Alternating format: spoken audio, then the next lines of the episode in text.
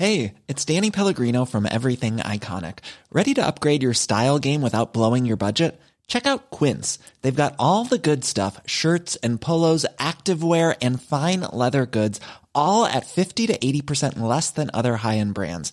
And the best part? They're all about safe, ethical, and responsible manufacturing. Get that luxury vibe without the luxury price tag.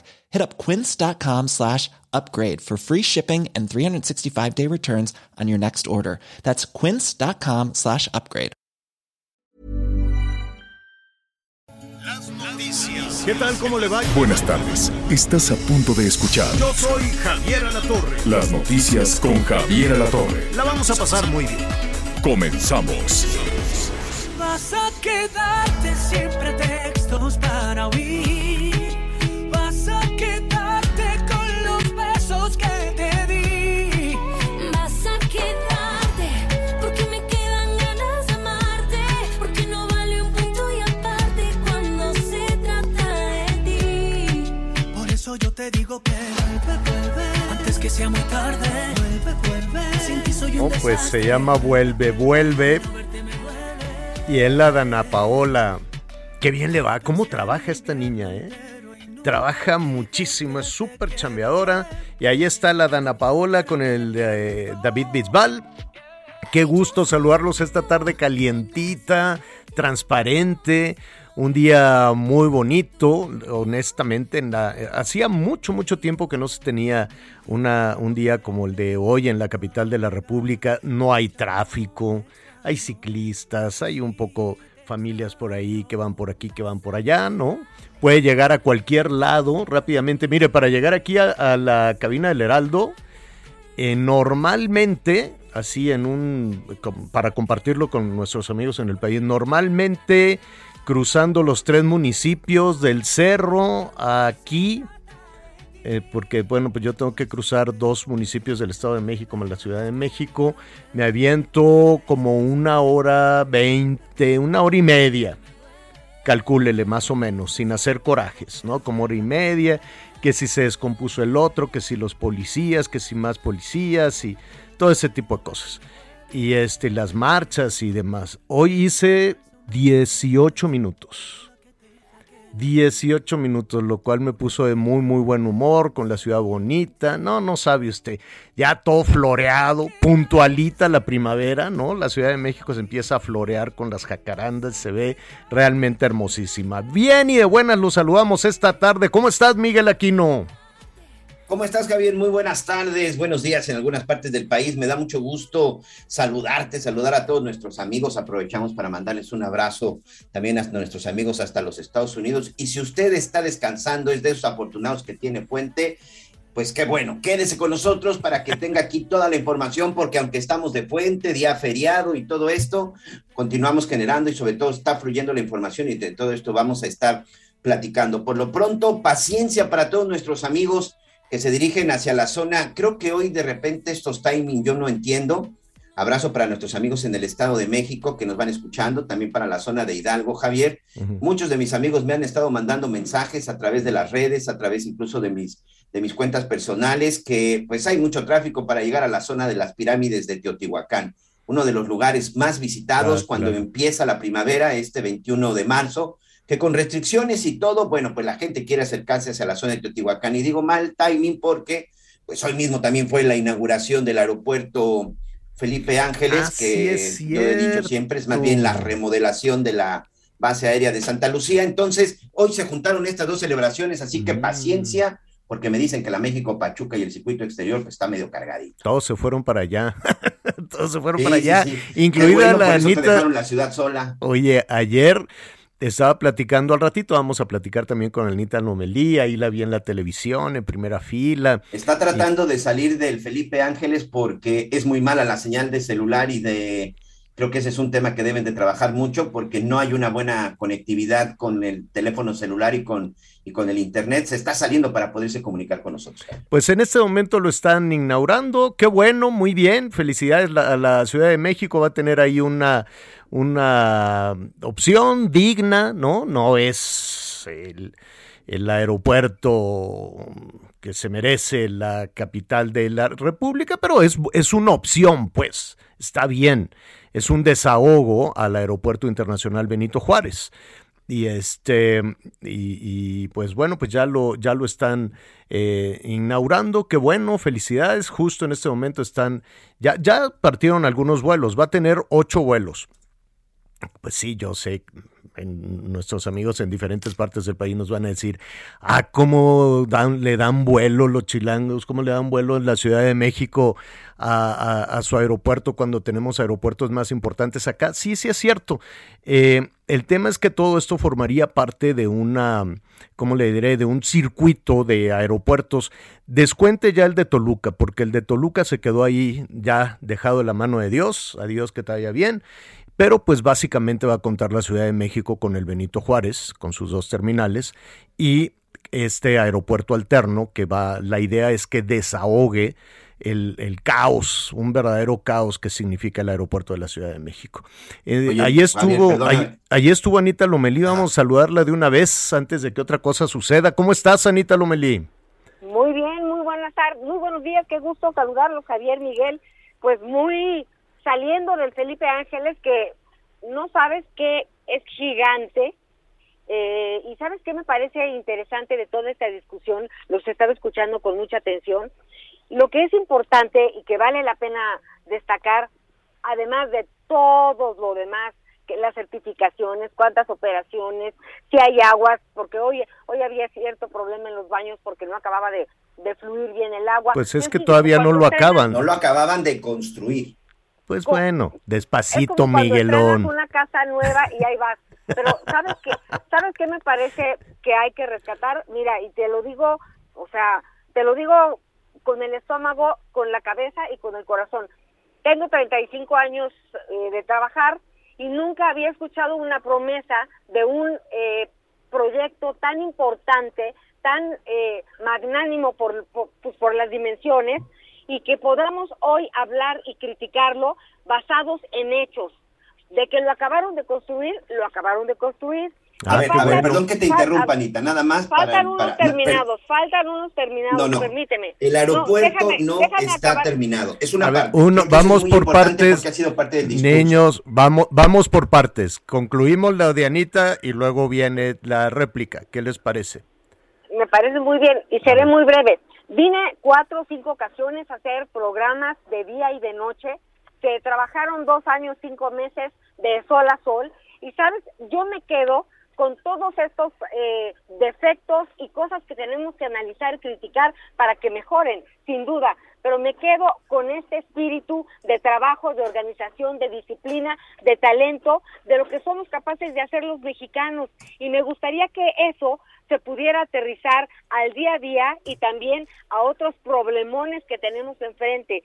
Pero, Miguel, el aeropuerto, eh, el aeropuerto está terminado en, al 98% según el general Vallejo, no, que no, fue no. el responsable de la obra. Va. Esto esto es, bueno. esta es información oficial. Va, eh, vamos ahora. Vamos, vamos yo, sí. Permíteme un segundito, Anita, porque sabemos que nada más escuchemos a Miguel sí. y luego regresamos contigo a preguntarte unos detalles de lo que viste. Adelante, Miguel. Vale. Y mira, vamos a partir, insistimos, y nuestros amigos que nos están escuchando, nosotros somos periodistas, periodistas que hemos estado siguiendo, evidentemente, no solamente el trabajo en, la, en lo que era la base de Santa Lucía, hoy el aeropuerto internacional, internacional porque así lo dictaminó el secretario de Gobernación Adán Augusto, Felipe Ángeles. No, no está terminado al 100%, está terminado al 100% la parte que ellos iban a entregar. Nada más les pongo un ejemplo. En el proyecto inicial se había hablado de que iba a contar con 28 puertas. Fue entregado única y exclusivamente con 14 puertas. Se dijo que iba a tener todas las vías de comunicación necesarias y el propio presidente lo ha reconocido que estas están inconclusas. Yo creo que sí es muy importante y sobre todo, insisto, no en este afán de politizar ni nada. Yo soy uno de los que requiere los aeropuertos debido a nuestro trabajo y sobre todo a la ubicación en la que nos encontramos constantemente. Estoy viajando. Anoche precisamente yo llegué a la zona del sureste el martes pasado llegué a la Ciudad de México, de proveniente de la zona del sureste. Es un caos el aeropuerto internacional de la Ciudad de México, pero lo cierto es que lo que el día de hoy se entregó es una parte de lo que se espera que sea un aeropuerto internacional. Recuerden lo que dijo el propio general encargado de la obra. La obra del Felipe Ángeles va a estar concluida hasta el 2030. No lo estoy Pues, diciendo yo, ellos mismos lo han reconocido. va a ir creciendo, va, va a ir Va a ir creciendo. creciendo. Pero a ver, Hoy- ca- Nada más calma. un ejemplo ya para cerrar mi comentario, señor, para que la gente nos entienda más o menos. El aeropuerto de la Ciudad de México hoy tiene más de 60 puertas y está saturado. Les pongo un ejemplo que es el aeropuerto que precisamente estuve investigando, que es otro internacional. El aeropuerto de Cancún, de Cancún, Quintana Roo, tiene 54 puertas. El aeropuerto internacional Felipe Ángeles fue inaugurado con 14 puertas. El aeropuerto internacional de la Ciudad de México tiene entre 800 y 900 operaciones al día. En Cancún tenemos entre 400 y 500 operaciones al día. Empezamos con 8. Entiendo que se está empezando, pero atención con ese discurso. No fue entregada la obra al 100%. Es una Pero- parte parcial de lo que todos esperamos funcione Bueno, algún día. A ver, Anita, tú llegaste muy temprano al evento y aquí, independientemente de que se va a continuar, eh, de, de- que seguirán con la ampliación y con una serie de, de- de cuestiones que, como tú muy bien señalas, Miguel, pues es un, un- un proyecto que seguirá ampliándose. Pero el hecho es que los aviones aterrizan y salen de Santa Lucía. Así es, Anita. 100%. Hoy se van a llevar a cabo 20 operaciones. Eh, es, es un aeropuerto que se va a desdoblar. Se están trabajando fases. Eh, según el plan maestro, el 98% está terminado en esta fase. Evidentemente, mira, yo vi las dos pistas, la torre de control, las 14 posiciones que tiene la torre de control con tecnología muy sofisticada, no sé si sea la última, pero muy sofisticada, con una capacidad para ver de 360 grados a 2 kilómetros de distancia, en fin, cosas muy impresionantes que yo no me hubiera imaginado cuando el presidente dijo, lo van a hacer. Esto es un hecho. Faltan certificaciones, faltan certificaciones. Eh, busqué a la Secretaría de Infraestructura y Comunicaciones y Transportes, a la OASI, a la IATA, y que trabajaron en conjunto con el general Vallejo y distintas autoridades para Mm. que el aeropuerto cumpliera con los cánones oficiales de un aeropuerto a nivel eh, Pues qué bueno. mundial. Oye, Anita, ¿a dónde, ¿a dónde volaron? El primero fue a Villahermosa. Mira, el primero fue a Villahermosa eh, y todos decían, ¡uh, qué chistoso, qué curioso! ¿Y sabes qué? Resulta que, le que de repente se empezaron a oír unos chorros de agua. Entonces dicen que cuando empiezan operaciones en los aviones, los aviones en, en aeropuertos, en pistas nuevas, pues es como agua bendita. Entonces la verdad es que la gente estaba, estaba emocionada. No te puedo decir a, ciencia cierta cuántos pasajeros eh, aterrizaron. Esto sí no te lo puedo decir. Lo que sí sé es que también llegaron de Guadalajara. Había gente ya esperando en las salas de espera para poder abordar su vuelo a Monterrey, Nuevo León también, eh, a Monterrey, Nuevo León, Tijuana, Cancún. Eh, estos son los que yo vi eh, cuando, Bueno. conforme caminaba. Lo que- Oye, lo y que hay muchos, invita- hay muchos invitados, ¿no? Eh, al, al evento. que- Pues mil, 1400, ¿no? Vinieron casi todos los gobernadores, legisladores, bueno, todos. Este, había muchísimos, el gabinete legal y empleado, empresarios, eh, empresarios. Sí, ahí vi, pues, a la, ahí vi a la jefa de gobierno. ¿Por qué, ¿Por qué la jefa de gobierno se pone ahí si el aeropuerto está en el Estado de México? ¿No debería de ser Alfredo del Mazo el que estuviera al lado del presidente? No, no, no entiendo. Pero bueno, Pues- más bien porque será temas de campaña, ¿no? Que estará en la promoción de su candidatura o algo.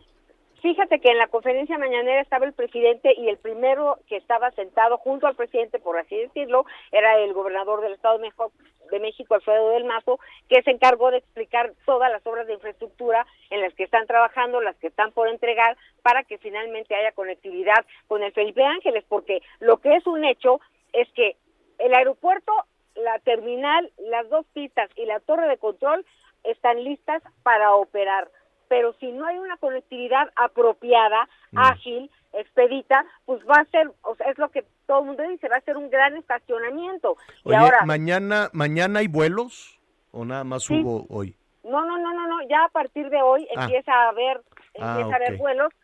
eh, al ratito si quieres eh, te los paso, Ah, no los tenemos claro. Es una cosa tremenda ahorita porque ni hay buena señal realmente en el aeropuerto, aunque es- sí tiene un wifi gratis. Eso por un lado y por el otro es que es muchísima gente, entre unos que llegan, otros que se van y los invitados y eh, que entregan la obra eh, porque hoy entregaron la obra en un en una ceremonia pues emotiva el general Vallejo porque ya se va a Tulum con 19 este sí, creo que 19 no sé si 10 te confirmo si son 19 o Bueno, no- 79 no te apures. ingenieros para empezar a trabajar allá y ahora hay que entender el tema de la empresa AIFA SADCB que empieza a pues a manejar el aeropuerto, a checar los espacios comerciales y todo este este tema que es muy importante para que Bueno. también el aeropuerto subsista. Pues ya está, pues allí está para eh, nuestros amigos en la Ciudad de México. Felicidades, ya tienen un aeropuerto alterno, ya tienen ahí este una otra otra opción con poquitos vuelos ahorita, pero que poco a poco pues irán este si quieren ir a Caracas, creo que va a haber un vuelo. y- Pero nada más hoy y adiós, ¿eh? Ya no van a seguir volando más. Seguirá solo con... No, sí, eh, o estoy equivocado, este, Anita Lomelí. Nada más el de ¿Sabes? Venezuela vuela hoy. Nada más hoy. y porque nada más fue inaugurada, me parece, la parte nacional. El segundo semestre del, en, en seis meses es cuando dijo el general Isidoro Pastor, director del aeropuerto, que eh, estarán trabajando ya con líneas internacionales, entre ellas Delta. Veamos, en esas, en esas van. Tomás, mucho, ahorita nada más para, para redondear un poco y en lo que regresamos contigo, este ya nos contarás al rato cómo te fue en el transcurso, tuvieron que llegar muy temprano. Déjeme decirle, le adelanto, Anita Lomelí como hormiguita se levantó que como a la una o dos de la mañana. Ayer estuvimos hablando de planear el, el día, porque pues los accesos y eso iba a ser ahí un poquito complicadón pero ya lo tendremos. Entonces, a nuestros amigos allá de la Ciudad de México, bueno, aquí hoy estoy transmitiendo en la Ciudad de México, aunque no vivo en la Ciudad de México, pero pues está muy bonita y ya tienen ahí su aeropuerto. Muy bien, y en el resto del país, pues vamos a otros temas. Ya Claro. lo estaremos retomando en un momentito más eh, contigo, Anita Lomelí, para que nos dé las... ¿Vas a viajar? No, ¿verdad? Ya... ya No, ¿sabes qué? Pa- No, prefiero platicar con ustedes de lo que está sucediendo. Perfecto, sí, y- sí, sí, sí. Ya Me nos voy a contarás. colocar en un lugar de mejor señal. Perfecto, Anita, cuídate mucho y aquí estaremos pendientes de, de la crónica. Oigan, Gracias. eh, este fin de semana largo, eh, pues a- le ha caído, pues ya sabe, como coro celestial a muchísimas personas que pues siguen con esta cuesta de enero, de febrero, de marzo, ¿no? Y dicen, pues nos van a caer algunos visitantes, algunas familias, vamos a sacar las mesitas y vamos a, a vender el pescadito, el cóctel de camarón, lo que sea. Este sí, ya, estaremos revisando más o menos la, la ocupación en, en, eh, pues en las playas más recurrentes, ¿no? Ya sabe, Acapulco, Veracruz, Mazatlán, Vallarta, esta, eh, toda- todas estas eh, costas eh, de, de, pues, nuestro país sea una riqueza formidable en todo este tipo de, de situaciones. Sin embargo, pues el fin de semana, por lo pronto, en las principales rutas de acceso, pues sí hubo muchísimos trastornos. Y lo estuvimos reportando aquí, Miguel, las de Guerrero, las de Michoacán y qué te digo de las de Guerrero, de, perdón, de, Chiapas de Mo- incluso, de ¿no? Chiapas también. En, Chiapas hubo ocho tomas eh, carreteras, algo complicadísimo. Y Morelos eh, no quedaba muy claro esta toma de este bloqueo en algunas de las casetas y cómo pues los habitantes de algunas localidades de Morelos se quejaban de la desaparición de tres jóvenes. Eso lo estuvimos reportando incluso en este espacio el viernes, Miguel. Sí, así es, señor. Estos, estos bloqueos que empezaron desde muy temprano, bueno, pues básicamente tenían que ver, en el caso de Chiapas, tenía que ver con la gente de, de los maestros, y aquí lo estábamos reportando. En Michoacán, pues continúan los problemas de seguridad. Pero lo ocurrido en la zona del estado de Morelos es algo que evidentemente, eh, por desgracia, bueno, pues para muchos no, parece que no fue un tema importante, porque por lo menos el día de hoy no, o durante el fin de semana no he escuchado gran este, comentario al respecto. Resulta que desde las 4 de la tarde, un grupo de personas de la zona de Huitzilac decidieron hacer un bloqueo tanto en la autopista federal como, perdón, en la zona de la federal como en la autopista México-Cuernavaca. Esto prácticamente todavía en los límites entre el estado de Morelos y la Fiscalía de la Ciudad de México. Ellos estaban denunciando que durante el jueves por la noche habían realizado, pues por un lado se decía un operativo, por otro lado se decía también que tenía que ver con una intervención de un grupo de comuneros y de ejidatarios de San Miguel Topilejo en la zona de Tlalpan y que se habían llevado a tres jóvenes, tres jóvenes que se encontraban reunidos con otro grupo, este, ingiriendo bebidas, bebidas alcohólicas.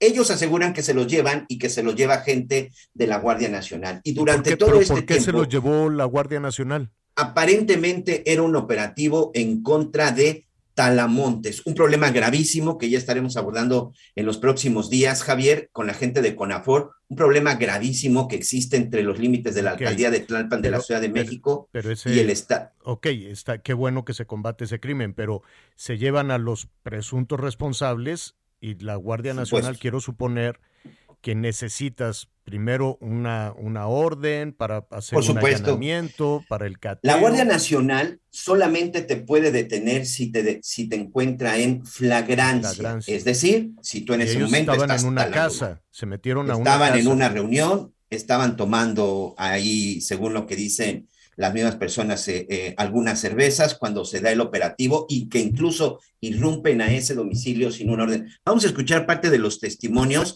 Solo antes uno de, de los testimonios, solo, so- solo antes de, de- de los testimonios. Lo tremendo es que los cuerpos de estos muchachos fueron localizados. Exactamente, hace unas horas. A eso, Hace eso iba después del testimonio. O sea, Así es. llegaron, Dos de se los ellos. llevaron y aparecen muertos, se llevaron a tres, dos aparecen muertos.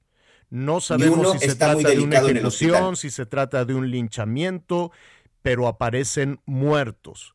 Escuchemos ahora sí el testimonio de los familiares y de las personas cercanas a estos muchachos, qué fue lo que pasó el viernes. Estaban los chicos en Fierro del Toro, un poblado que está acá atrás. Entonces llegó Guardia Nacional y llegó comuneros de Topilejo a tirar pared, este, puertas y todo y entraron a la fuerza de esa casa. Empezaron a balasear a los chicos y todos corrieron, pero estos tres chicos no pudieron correr y los, se los detuvieron, los detuvió la Guardia Nacional. Este, yo me comuniqué con, yo hablé directamente con el, con el, no sé, el de Guardia Nacional y me dijo que él se los entregó a los de bienes comunales porque no tenían delito, no tenían, no estaban tomando, no tenían armas. A Daniel Guzmán, Roilán González y Juan Carlos Aguilar. Yo quiero justicia para, por mi hermano y por los desaparecidos. Se encontraban en una bolita de amigos, estaban en una casa adentro. Llegaron los topilejos, llegaron con armas, llegó acompañada de una de las gua- de Guardia Nacional. Los confundieron con Talamontes, pero se metieron a agredir a una casa.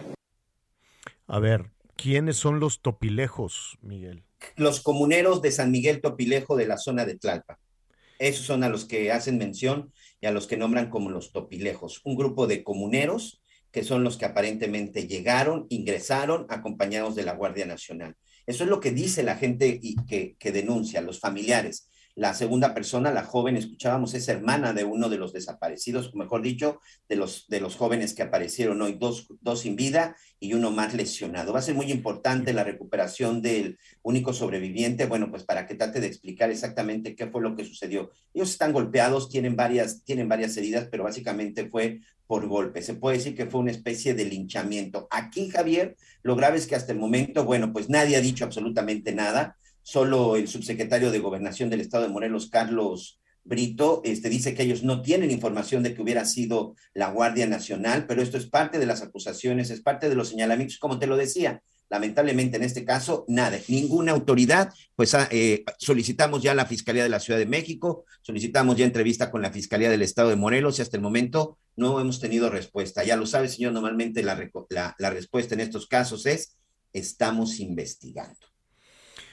Vamos a, vamos a retomar esta, esta situación nebulosa, seria, desde luego. A eso, esto fue lo que provocó el caos, desde luego, este fin de semana con la salida en que intentaban salir miles y miles de vacacionistas, muchos no lo lograron y mientras tanto, pues toda esta comunidad exigía la aparición de los jóvenes y desafortunadamente fueron asesinados. Hay temas ahí muy, muy, muy confusos. Como confuso, después de una pausa, es también la situación de esta deportista, una golfista mexicana, que, eh, que además era, fue candidata a una diputación este, federal, ella es de San Luis Potosí, Lidy Villalba, y también en un incidente muy poco claro, una persecución en la carretera eh, por parte de elementos del Ejército Nacional, si no me equivoco, ella Sí. perdió la vida. Le, le vamos a platicar de estos dos temas inmediatamente después de la pausa. Vuela, vuela.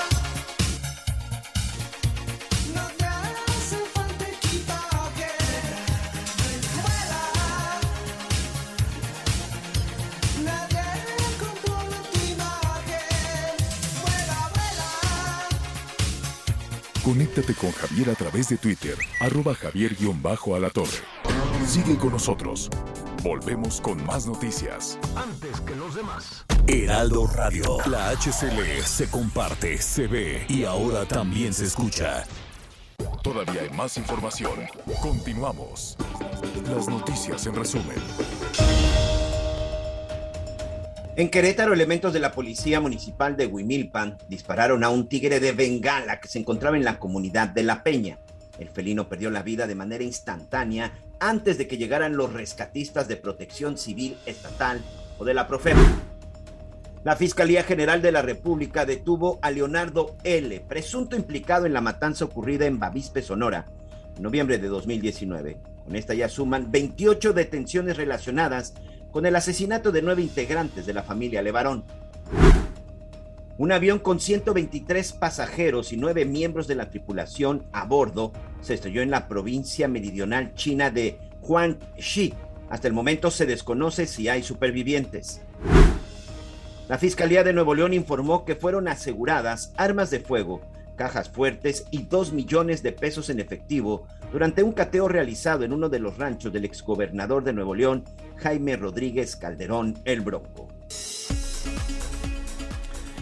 Bueno, muy bien, vamos a, vamos a continuar. Un momentito más estaremos también con nuestros eh, compañeros corresponsales en Jalisco, en Zacatecas, para tratar de, aclarar, de arrojar un poco de luz sobre esta situación en la que perdió la vida esta eh, golfista, Golfista, mexicana, en, en fin, ¿no? En una rápidamente, Miguel, nada más para adelantar, adelantar un poco qué fue lo que sucedió. Decían que como no se detuvo a la medianoche en, una- en un retén, pues vino la persecución y le dispararon.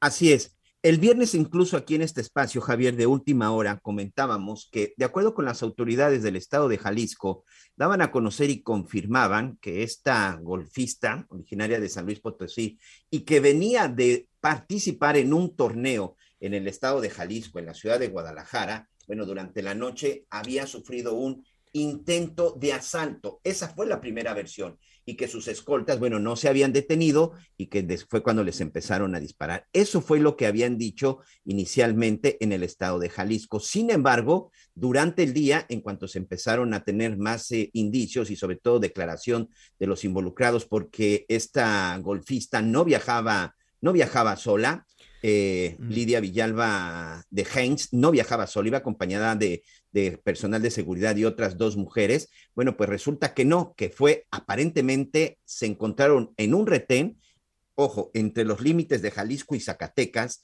y que no se detuvieron en este retén, y fue cuando les empezaron a disparar. Y resulta que era un retén en donde aparentemente había integrantes del ejército mexicano y de la policía del estado. Pues ya lo estaremos, ya lo estaremos retomando en un, en un momentito más. Atención, bueno, ya se acerca la consulta para la revocación de, de mandato. Em,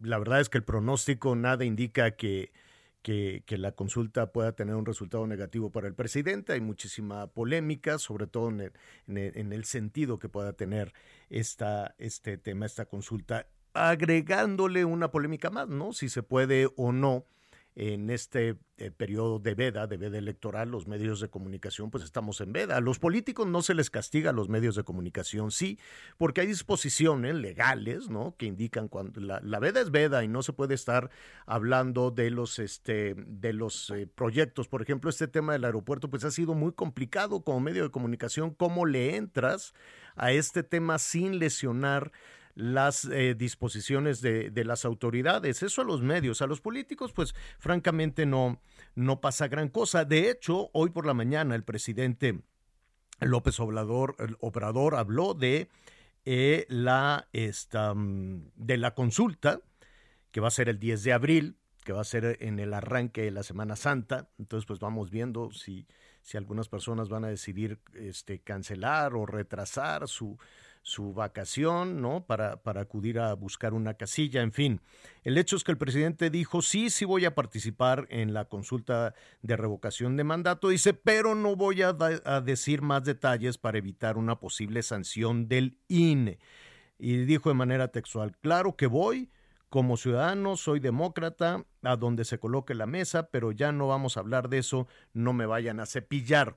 Entonces el presidente sí es eh, un tanto cuidadoso con esto el resto de los servidores públicos, pues, pues ya vemos que no, la jefa de gobierno, los gobernadores, pues hay letreros por todos, no letreros que son muy caros, ¿eh? Si usted quiere poner uno, uno de estos anuncios espectaculares, pues sí necesita una cooperacha porque salen, salen verdaderamente caros, hay anuncios en el metro, hay anuncios por todos lados y hay de viva voz también de algunos gobernadores después de este decreto eh, que por cierto Ciro Murayama dijo también hoy en sus redes sociales es anticonstitucional, ese decreto no, no permite que se avance en ese tema. Pero el hecho es que ahí están, el hecho es que sucede, ¿no? Eh, independientemente de las disposiciones legales, pues vamos a lo que entendemos es que los propios servidores públicos dicen ya, ya podemos hacer propaganda de gobierno, y esto pues no nos va a detener. Puede, se puede sancionar, no se puede sancionar, las cosas se pueden modificar de esa manera, se pueden ir ajustando de acuerdo a las necesidades políticas del momento. Vamos a platicar en este momento de ese y otros temas con Damián Cepeda, senador, a quien me da como siempre muchísimo gusto saludarte. Estamos interrumpiendo en tu puente largo, Damián. ¿Cómo estás? con mucho gusto en saludarte, Javier sí, disfrutando a la familia, debo de reconocerte, pero con mucho gusto de poder tener este, este intercambio. Oye, entonces todas estas disposiciones, a pesar de lo que diga Ciro Murayama, de lo que diga el INE, de lo que diga el propio presidente, dijo, no le voy a entrar el tema porque los del INE me cepillan. Entonces, unos sí y otros no. ¿Cómo, cómo lo, los medios no pueden, pero los servidores públicos sí? Esto ya es una confusión, Damián. Mira, dejarte mi opinión. Yo, yo te he dicho varias veces que la herramienta en sí misma de la revocación de mandato, yo creo en ella. Más allá de este episodio, ¿no? O sea, siento que es algo positivo, pues, que los mexicanos y cualquier ciudadano en cualquier país puedan quitar un mal gobernante si así lo deciden. O sea, a mí me parece eso algo positivo. Por eso fui parte de la mesa redactora en la, en la reforma constitucional presenté una ley, de hecho, y al final la votamos a favor. Yo sí creo que es algo positivo para el país, que los ciudadanos, sea cual sea su opinión, tomen el destino de su país en sus manos y digan, me gusta y por lo tanto quiero que se quede, o no me gusta y por lo tanto quiero que se vaya. Yo evidentemente tengo una opinión muy crítica de este gobierno, ya lo he dado en otras ocasiones, y tomaré mi decisión como mexicano.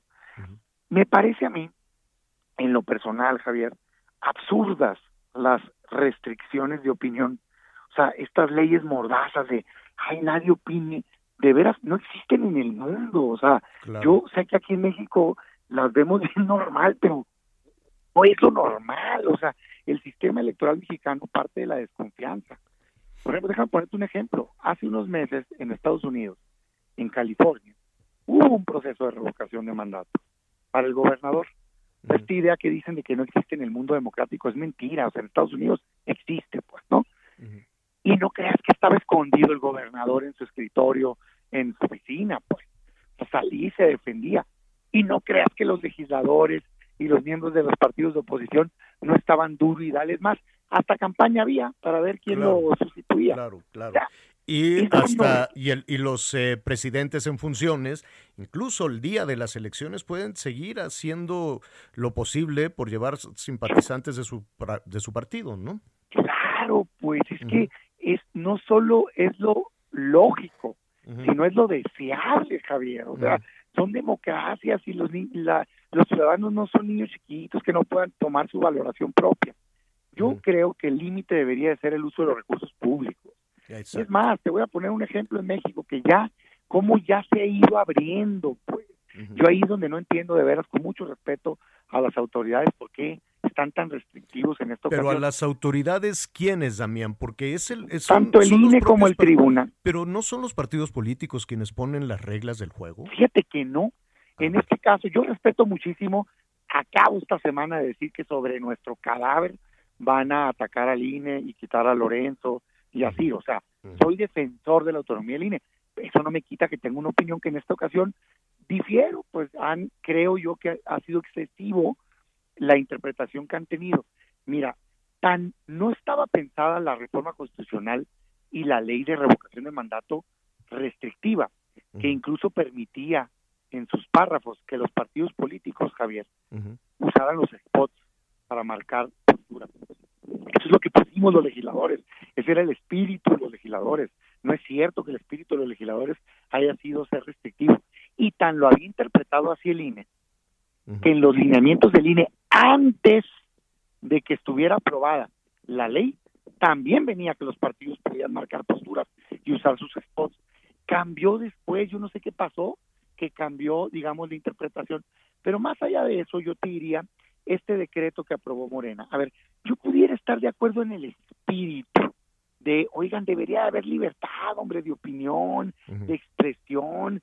Qué rico sería que estuviéramos debatiendo en tu programa a favor, en contra. Denle, pues, ¿no? O sea, digamos que los mexicanos escuchen, digamos, las opiniones tanto críticas como a favor de los gobiernos.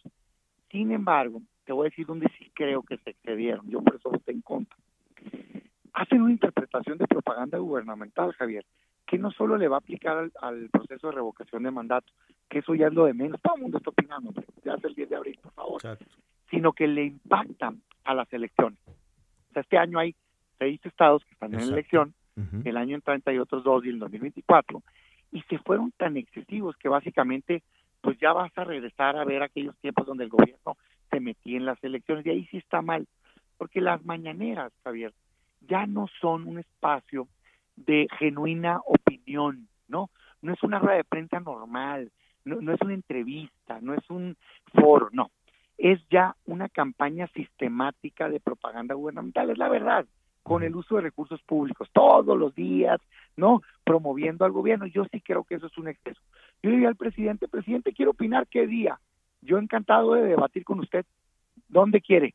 Un foro imparcial en donde haya reglas.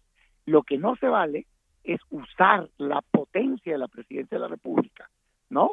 Para en Palacio Nacional, con recursos públicos, promover las labores de gobierno. Eso sí, vicia, digamos, ¿no? El, el, el proceso. Pero yo, esa es mi opinión genuina, Javier, así te lo digo con esa transparencia. Ya ahorita tenemos estas reglas, pero ojalá y pasando esto podamos sentarnos y, y quitarnos esa idea vieja, arcaica. y una, y una de- reforma y una reforma política, por decirlo de alguna manera, este, Claro. pues puede ir en este sentido que estás poniendo sobre la mesa. Lo que no sé es si una reforma política en este momento alcanza para eh, para qué alcanza para el 2024 Para el 2024 sí, Javier, para este no. Ahí sí yo creo. ni para las del critican el 23 que son muy importantes también, dos. Lo que sí tienen razón quienes critican esta interpretación es, oye, pues estamos en medio del proceso electoral, pues, ¿no? O sea, eh, al final del día te puede gustar o no. Yo te hice ahorita una crítica a lo que creo que ha sido una interpretación excesiva y en contra de la democracia y en contra de la libertad de expresión. Pero respeto, pues soy una persona de leyes. Haré mi trabajo como legislador pasando este proceso para Ya, que los futuros ¿Todavía no resuelve el Tribunal Electoral? Mira, el tribunal interpretó, eh, y eso fue lo que dio raíz a este decreto, las últimas interpretaciones fueron que sí son propaganda gubernamental estos Pues esquemas tipo la mañanera, ¿no? Lo que alegaba Morena es que antes había interpretado que no, que eran un ejercicio de transparencia. Y es cierto, ahí están los, los distintos criterios. Pues Eh, ¿Cuál es el problema? Que la ley no define la propaganda. O sea, cuando dicen, es que la Constitución dice propaganda, sí, nomás que no, no está tan claro el alcance. Y lo que está en debate es si las opiniones son propaganda o no. Yo creo que no, Javier, ¿eh? Yo creo que cuando se constituye propaganda es cuando estás de manera sistemática o con uso de recursos públicos, Mucho, sí. hablando a favor o en contra. Y que todo Entonces, se bueno, convierte, como, como tú lo señalas, tienes toda la razón, en obstáculos francamente innecesarios, ¿no? Se puede perder tiempo valiosísimo para que la gente pueda tomar eh, decisiones en otro tipo de discusiones que le competen más a los partidos, en fin, ¿no? Y, y- y- de pronto los A mí me ciudadanos parece que la democracia se debe de impulsar y, y una parte fundamental es la libertad de expresión. Lo que sí creo que tenemos que evitar es el uso de recursos públicos. Déjame ponerte un ejemplo que quizá ayude a quien me esté escuchando, a- a- digamos, o a mí a explicarme mejor. Los alcaldes en la reelección. ¿Verdad que sería absurdo evitar que opinen? Sí, claro. Pues claro, pues oye, Claro, pues si están en una elección, pues igual de absurdo es evitarle a un gobernante que se está defendiendo en un proceso de revocación de mandato opinar. Digo, la verdad, pues, ¿no? Este, o sea, ¿qué le va, qué le prohíbe ahorita la ley o la interpretación a No, los opinar alcaldes? no, pero saca, abrir el cajón para pagar anuncios es otra cosa, ¿no? Estás dando en el o, la- o pedir la parte del sueldo de los empleados o Claro, utilizarlo para hacer consultas. Ese es el medio del asunto, Javier. Así como un alcalde, claro que tiene prohibido usar recursos públicos o usar, digamos, la fuerza de su gobierno municipal o pedirles colaboraciones indebidas a los que trabajan con ellos, pues lo mismo debes de prohibir en la revocación. Pero sería absurdo quererle poner una ley mordaza a un alcalde que está buscando reelegirse, pues no es el modelo que buscamos, no es lo ideal. Como en Estados Unidos no renuncian los presidentes de la República cuando están en el proceso de reelección, ni, ni, ni otros funcionarios, legisladores. Siento que ahí es donde no ha habido, digamos, una interpretación homogénea, consistente, y en un lado sí permito, en otro lado no. Y creo que tiene que ver, Javier, con el grado de enemistad, de encono que se ha estado fomentando desde el gobierno, ¿no? Así Yo ya veo pleitos muy fuertes. Yo les diría, hagámonos un paso para atrás. Yo respeto a quien piense a favor o en contra. Lo que sí creo es que lo más sano para la democracia es que no se usen recursos públicos, que no se pueda Claro. hacer propaganda gubernamental, pero que sí se puede opinar. Por Dios, hombre. Bueno, oye, estamos, eh, estamos hablando con Damián Cepeda, senador. Ya te- hay muchísimos temas eh, eh, para platicar, para platicar contigo. Te robo un minuto más. Sí, Este, estás en lo dicho, quieres ser presidente de la República. Sin duda alguna, cuando llegue el momento yo me voy a registrar. Y, y ya nos contarás cómo va a ser el proceso, que supongo que todavía no lo definen muy bien. En- Todavía no, En el Partido de pero yo le estoy proponiendo, digamos públicamente, y lo voy a hacer formalmente a mi partido, que hagamos algo distinto, que abramos un proceso ahorita, en el respeto a la ley, pues, pero digamos, eh, de debates, de foros, de confrontación de ideas sana, positiva, en donde podamos ir por todo el país hablando de los temas de interés nacional, cada quien desde su esfera, y que nos puedan conocer los ciudadanos, Claro. que puedan conocer Ya se sumaron, ya, ya se sumaron a la lista o alzaron la mano el, el papá del Checo, el papá del Checo Pérez, que no me acuerdo cómo se llama. Es, y, y, bueno, pero ¿cómo se llama el papá del Checo? Ahorita le digo.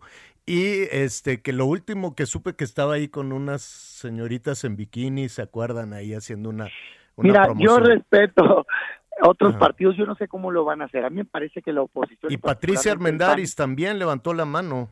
Antonio Pérez se llama el papá del Checo. Y Patricia Armendáriz dijo pues que, que le pasen la batuta a los empresarios y que entonces ella quiere ser presidenta.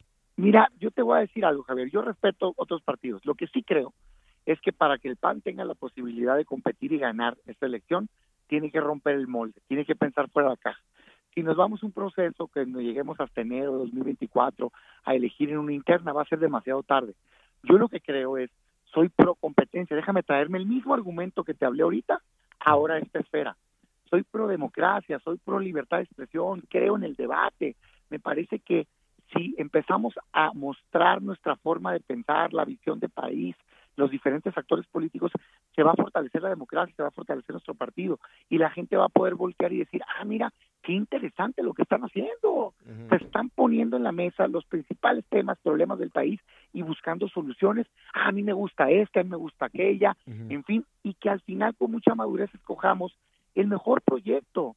Yo estoy listo para buscar encabezar, pero también estoy listo para con madurez aceptar si alguien más cuando llegue el momento sea la persona ideal. Lo que sí creo es que no nos podemos quedar cruzados de brazos. Yo nunca he sabido que un país se cambie sin luchar. Y por eso yo digo, por supuesto que tengo ese interés. Cuando llegue el momento, me voy a registrar y voy a buscarlo. Pues ahí Pero estoy listo para ya- trabajarlo, Javier. ¿Qué te parece llegar, si en la, pluri, pues. si en la en la siguiente conversación invitamos también a otros aspirantes de diferentes partidos, ¿no? Y nos Con vamos gusto, conociendo, nos vamos escuchando para ver en qué debemos pensar, en las mujeres, en los hombres que están alzando la mano para convertirse en presidente, presidenta, presidente de este país, o en los partidos políticos. Y pensar si, como dice el presidente, siguen moralmente derrotados, ¿no? Así les dijo en aquella sentencia durísima para la oposición. Pues yo lo veo bastante preocupado como para estar moralmente este, derrotado. Así te lo digo. Dicen que a los políticos hay que ver más lo que hacen que lo que dicen para ver verdaderamente sus intenciones. Y yo lo veo bastante preocupado. Pues te agradezco muchísimo, Damián, y este vamos calentando motores, ¿qué te parece? Porque no está tan gusto. lejos, no está tan lejos el 24. Y sabes qué, Javier, sobre todo es sano que debatamos los temas importantes para el país, porque luego nos quedamos en la Claro. grilla, ¿no?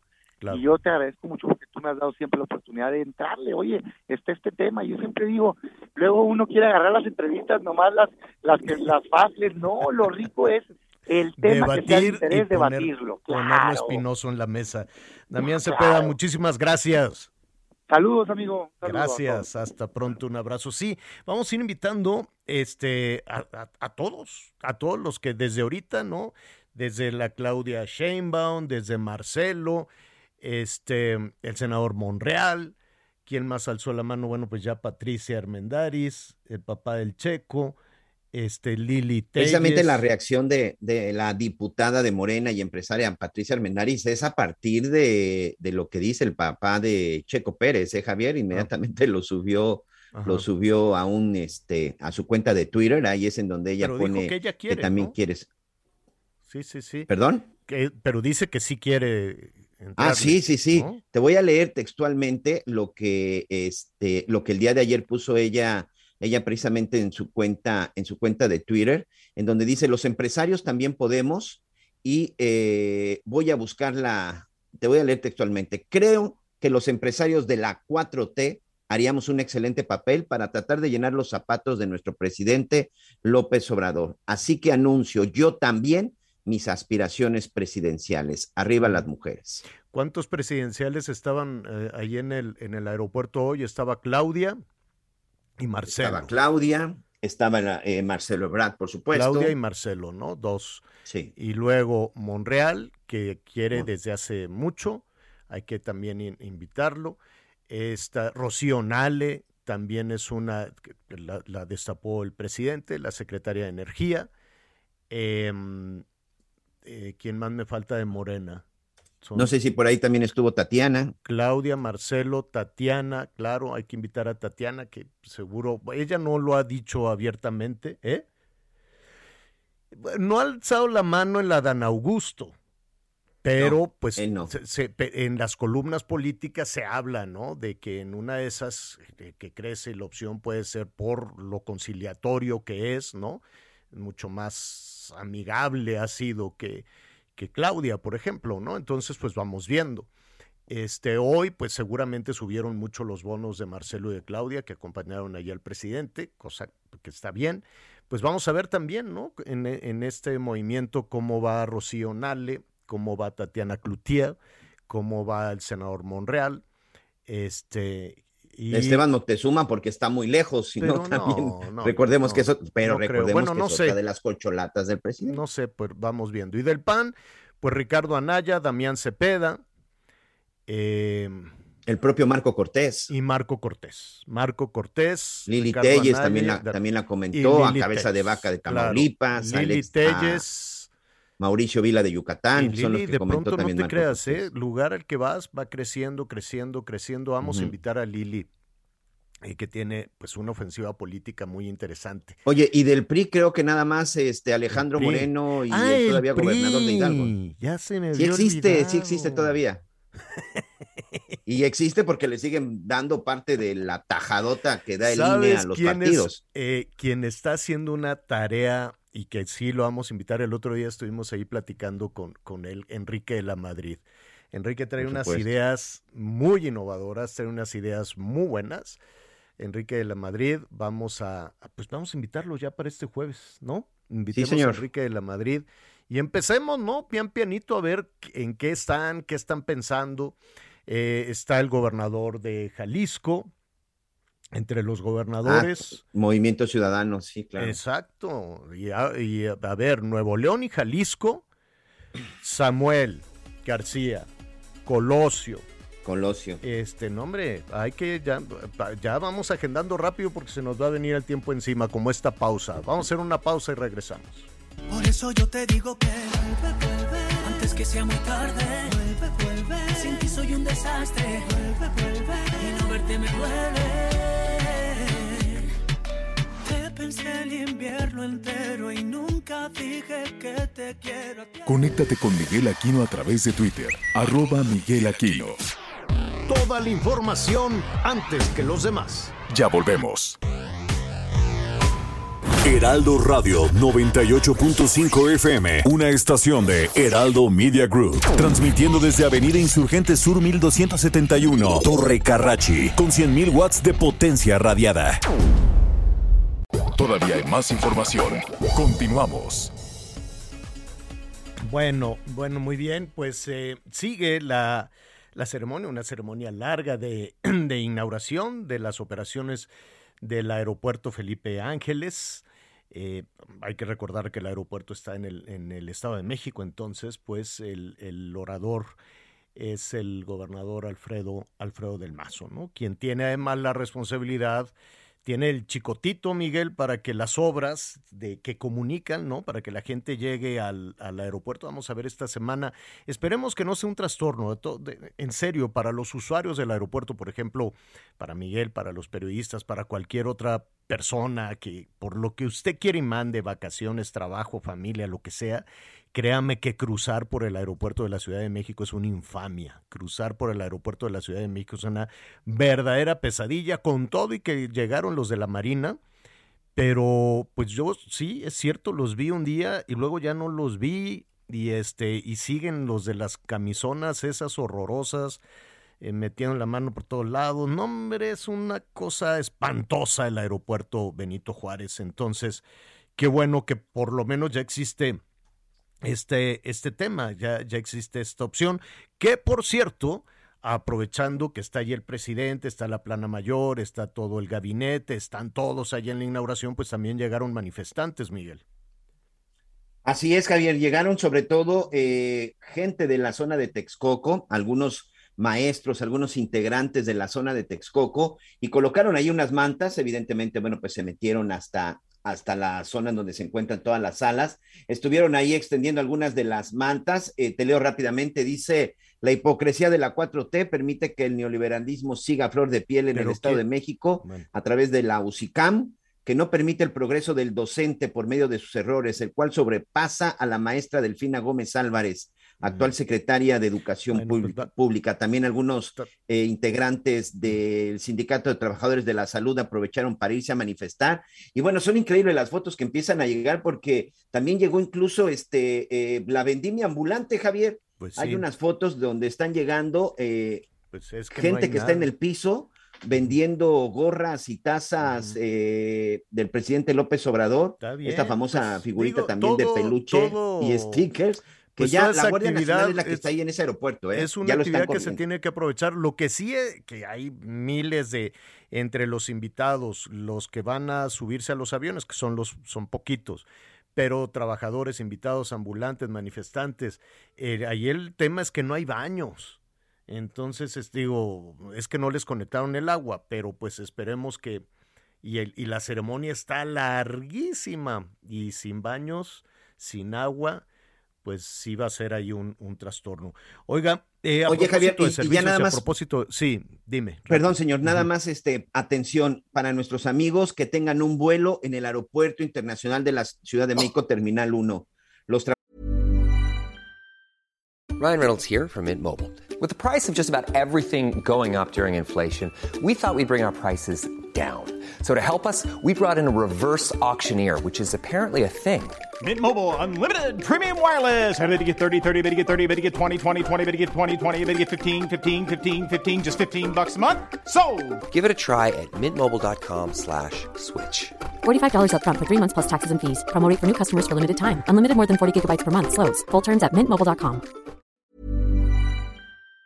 trabajadores de Notimex, este medio de comunicación que pertenece al gobierno federal, tienen cerrado el acceso al Aeropuerto Internacional de la Ciudad de México desde la zona de circuito Bueno. exterior. No se puede ingresar, Bueno, es un aproximado de 50 personas que están ahí Sí, bloqueando ando y es un problema. Sí, te oigo. Ya no lo oigo. Ya no, ya no oímos a, a Miguel, pero bueno, están ahí protestando. Hasta ahora sí ya te tenemos, Miguel, para concluir. Entonces hay un bloqueo en la terminal 1 del aeropuerto. Es correcto, en el Aeropuerto Internacional de la Ciudad de México, la gente que viene entrando por el circuito exterior, interior, perdón, eh, están ahí aproximadamente 60 trabajadores de Notimex, que como sabemos, este medio de comunicación que pertenece al gobierno federal, pues prácticamente desde que inició la administración se encuentran en huelga. Entonces, Bueno, si usted va para el aeropuerto, tome sus precauciones porque evidentemente ahí están bloqueando y no los van a retirar. Oiga, tener un aeropuerto, un aeropuerto importante, ágil, moderno, este, con tecnología, con seguridad, es fundamental para cualquier país. Fundamental. No es un, no es un tema de chairos fifís, de, de, de- no, el decir no podemos en un país pobre tener un buen aeropuerto, como se dijo hace mucho tiempo, se necesita tener un muy buen aeropuerto, no solo por las dimensiones, sino por su capacidad, por su eficacia. Es un tema de seguridad nacional incluso, es un tema que, que, que se toma con mucha, mucha seriedad en muchos países. Y de ahí también lo importante de la evaluación que se tiene para un aeropuerto en el mundo. Hay una certificación, no crea que, que la decisión se toma únicamente de, manera electoral o de carácter político como en México, que todo, absolutamente todo lo metemos en, ese, en esa olla de lo político, en esa olla de lo electoral. No, también se requieren certificaciones para eh, la operación de un aeropuerto. Y si las cosas no van bien, le restan puntos. Viene una suerte de degradación en la calificación, cosa que sucedió a, a, nuestro país y ya veíamos que en ese sentido pues tienes muchas dificultades para poder tener los vuelos adecuados con el resto del mundo. Vamos a platicar con Jesús Bien. Ramírez Estabros, él es el piloto aviador. Eh, y en, ya te oímos, Anita, en un ratito, en un momentito sí, más sí, re- sí. regresamos contigo. Qué bueno que ya tenemos comunicación. Jesús Ramírez Estabros, ex secretario general de la Asociación Sindical de Pilotos Aviadores y quien ha- hace un análisis y tiene una visión muy certera de lo que significan los aeropuertos en nuestro país y desde luego la certificación. Te saludo con mucho gusto. ¿Cómo estás, Jesús? Buenas tardes. Me da mucho gusto volverte a saludar, Javier. Eh, igualmente, saludos Oye, al público también. Antes de, de retomar qué es lo que está pasando, por qué no hemos recuperado ese nivel en la certificación, ¿qué significa el haber bajado, el haber, este, pues sí, es una de- degradación, es la palabra correcta, degradación en la calificación Sí. de México? Sí, Javier, es correcto, es- se degrada. Mira, eh, eh, es una auditoría que, que se hace, a- a- lo, hace, lo hace la autoridad estadounidense, pero eh, esa esta eh, auditoría se basa en el cumplimiento de las leyes internacionales que eh, elabora y, y pone la OASI. La OASI es la Organización de Aviación Civil Internacional, que es un organismo perteneciente a la ONU. Entonces, nosotros como países firmantes de- de- de la ONU tenemos eh, eh, que cumplir con la reglamentación aeronáutica internacional. En este caso, la autoridad eh, eh, norteamericana, la, la FAA, es, es la autoridad máxima de aviación en Estados Unidos, hace eh, auditorías a los países que vuelan a Estados Unidos y les exige que cumplan con esta con esta condición de, de internacional. Si no cumplen, si, si a esta autoridad, a esta auditoría eh, no le parece que el país esté cumpliendo con los requisitos adecuados de tramitología, de, de licencias, de permisos, de las formas como hace la autoridad para autorizar y tener funcionando la aviación, entonces eh, descalifican o, o pierdes ¿Qué es, lo, qué es lo que no cumplió la aviación mexicana? Pues eh, fundamentalmente esta degradación se le hace a la autoridad aeronáutica, efectivamente, y no cumple, de acuerdo a esta, a esta auditoría, con los trámites adecuados. Todos los trámites no les consta que estén bien hechos los trámites que se llevan a cabo, no hay información. Pero, por ejemplo, como- trámites de, del control del por ejemplo, tráfico si- Si aéreo. tú quieres sacar una licencia, una licencia de piloto, una licencia de controlador o- o, o- o- o el mantenimiento de un avión certificado, bueno, pues eh, no creen en que esos procedimientos estén a- adecuadamente bien hechos, faltan inspectores, faltan eh, datos computacionales y, y equipo computacional de datos para poder intercambiar. Es decir, es- se califican una serie de cuestiones que, que tienen que ver todas, Javier, con seguridad aérea. Y cuando para, eh, en visión de esta auditoría no se cumple adecuadamente con esto, bueno, pues se descalifica a la autoridad, por lo tanto, a sus procedimientos y por lo tanto eh, hay una, una especie de sanción en el sentido de que no te permiten volver a hacer vuelos internacionales a Estados Unidos o a países que tienen convenios también de vuelo con Estados Unidos. El, eso- el presidente López Obrador dijo, y lo ha dicho en reiteradas ocasiones en los últimos días, que, em, que México va a recuperar, que él tiene la confianza de que México va a recuperar la categoría 1 en seguridad pues de, de aviación, que es lo que tú nos señalas. ¿Qué tan lejos estamos de eso? no es la primera vez que nos sucede, este, Javier, esto. Y yo espero que, que tenga razón el presidente y que en todo caso la recuperemos. El único problema aquí es que esa auditoría no depende del gobierno mexicano, esa, esa auditoría depende de, de, la autoridad norteamericana y, y las fechas son de ellos. Yo espero que las cuestiones y las gestiones que nuestro gobierno haga con la autoridad eh, norteamericana para volver a hacer la auditoría, entonces eh, se apuren, que, que haya inversión del, del gobierno en la autoridad aeronáutica, que se pongan los, los equipos, que se pongan los inspectores, que se capacite a la gente, que se actualice. Era, ese sería, a ver, eh, se cruzaron, se cruzaron dos cosas, y antes de ir con Anita Lomelí, que por cierto acaba de hacer un, un reportaje al respecto. Eh, Jesús, se cruzó además del dinero, eh, una confusión en, en, eh, en el tema de la pandemia. Evidentemente no debería de haber ninguna, ninguna confusión cuando se trata de una eh, actividad esencial. ¿Te acuerdas que el, el país se dividió entre lo esencial y lo no esencial cuando todo debe de ser esencial? Pero había unas respuestas eh, verdaderamente insólitas. Decían, es que con la pandemia pues no vinieron a trabajar. ¿Cómo que no vinieron a, a trabajar si es absolutamente esencial la, la seguridad en el tráfico aéreo? Vuelen o no vuelen los pasajeros, ¿estás de acuerdo? Estoy absolutamente de acuerdo. Lo- los gobiernos nuestros, Javier, eh, eh, generalmente desprecian mucho la aviación, todos, ¿eh?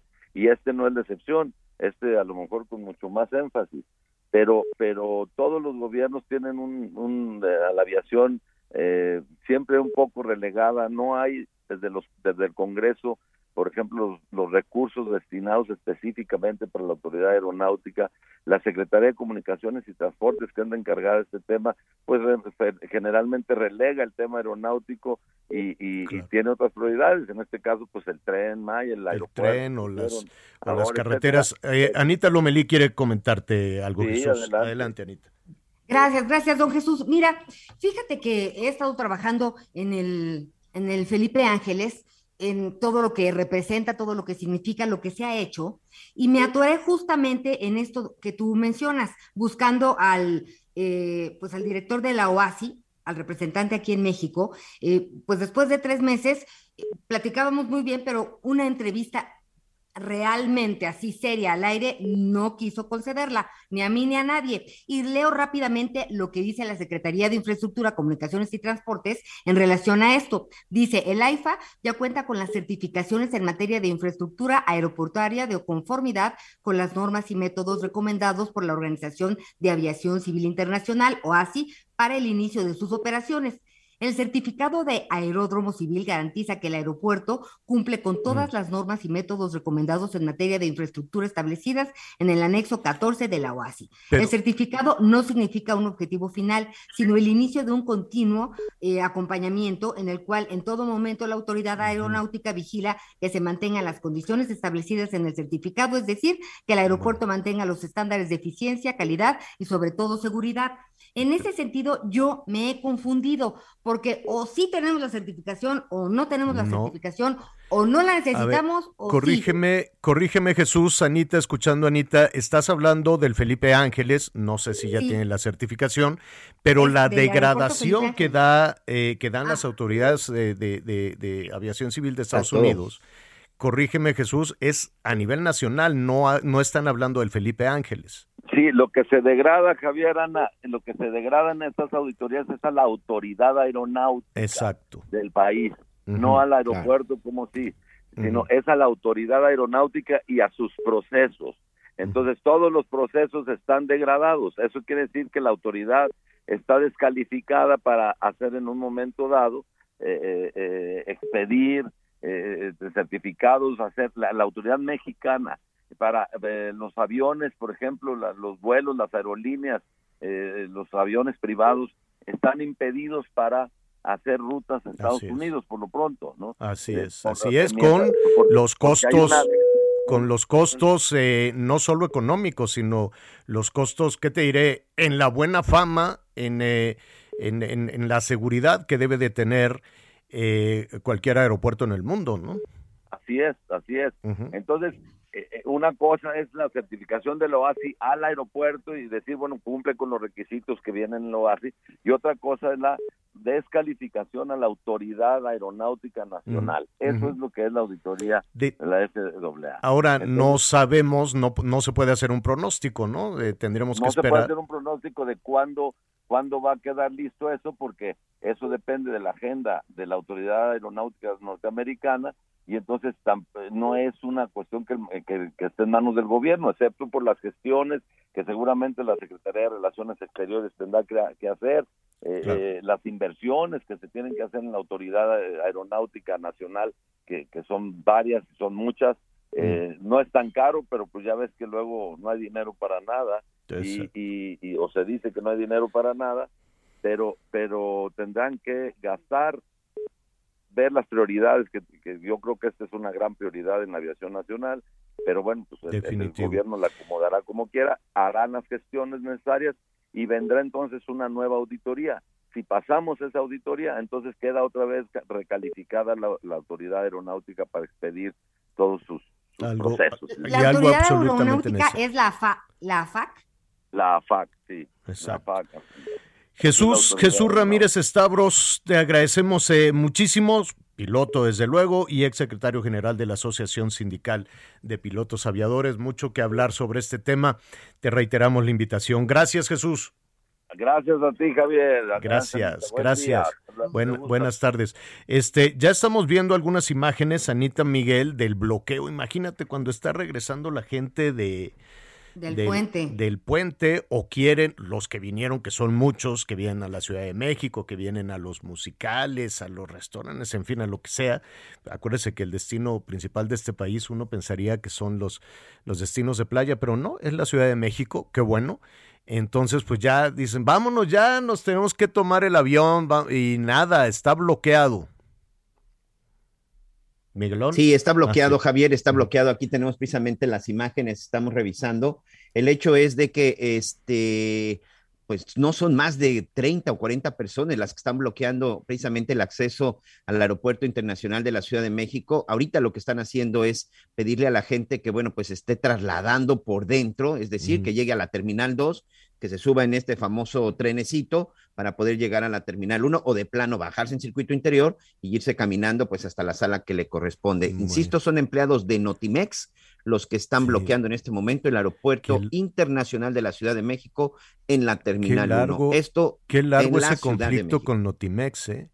No, La- desde que inició el sexenio. Desde que inició el sexenio no ha operado Notimex. Es Va- una va- lástima. vamos a invitarlos y vamos a invitar a las dos partes, a San Juana y desde luego a las compañeras y compañeros, este, pues reporteras, reporteros, editores, todos los que están involucrados con este tema de Notimex, que francamente ha sido terrible. Hubo un accidente aéreo en China, al suroeste de China, eh, en la madrugada de México, este, un, un avión comercial em, se, se, se desplomó en el suroeste con 132 personas a bordo.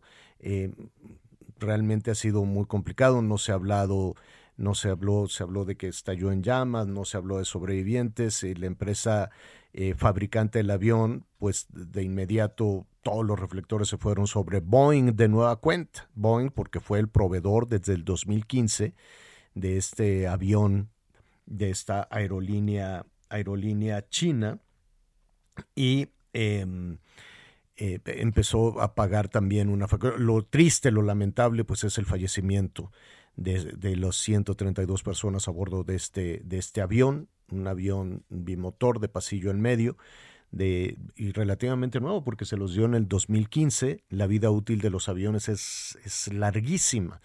Entonces eh, le empezaron a cuestionar a Boeing y todos sus aviones. Delta estaba por firmar con, o ya firmó, la compra de 100 aviones más, ahora que se están recuperando de la pandemia. Nada más que seguramente le dijeron, oye, vamos revisando el contrato porque de nueva cuenta otro accidente que involucra a Boeing y la industria pues está castigando a Boeing. Ya perdieron antes de la apertura del Wall Street, antes de la apertura de, en el mundo del dinero de las acciones de Boeing, empezaron a bajar y bajar y bajar. 9%, luego se recuperaron un poquito y ahorita siguen perdiendo 5%, que es francamente un- un golpe muy severo, un golpe muy fuerte para, para la industria de la aviación. China Eastern Airlines se llama. China Eastern Airlines. Eran 132 pasajeros. Yo puse 123 y 9 tripulantes. 123 pasajeros y 9 tripulantes. Qué barbaridad, qué tragedia. Antes de hacer una pausa, Anita, a ver, independientemente ya, hagamos un lado los, los anuncios y, y- y- la y el tema, pues muy emocionante estar ahí. Pero cuéntanos, ¿a qué hora te levantaste? No, Javier, Dime. me levanté a las 2 de la mañana porque tenía pánico de que fuera a haber tráfico y en la noche, este, entonces me levanté a las 2 de la mañana porque la entrada pues, hoy era a las entre 4 y 4 y media, en- entraba la prensa primero y después... pues, ¿Cuánto ya hiciste? el O sea, te levantaste a las 2. A las te, dos, sopleteaste, te pintaste, todo muy guapa. puse te la vi en tu- pestaña, Ajá, ¿no? te vi en tu Instagram, sí. Ahí andábamos. Sí, ¿Y a qué hora y, saliste de tu eh, casa? ¿Tomaste, te da hambre a esa hora, a las 3 de la mañana o qué?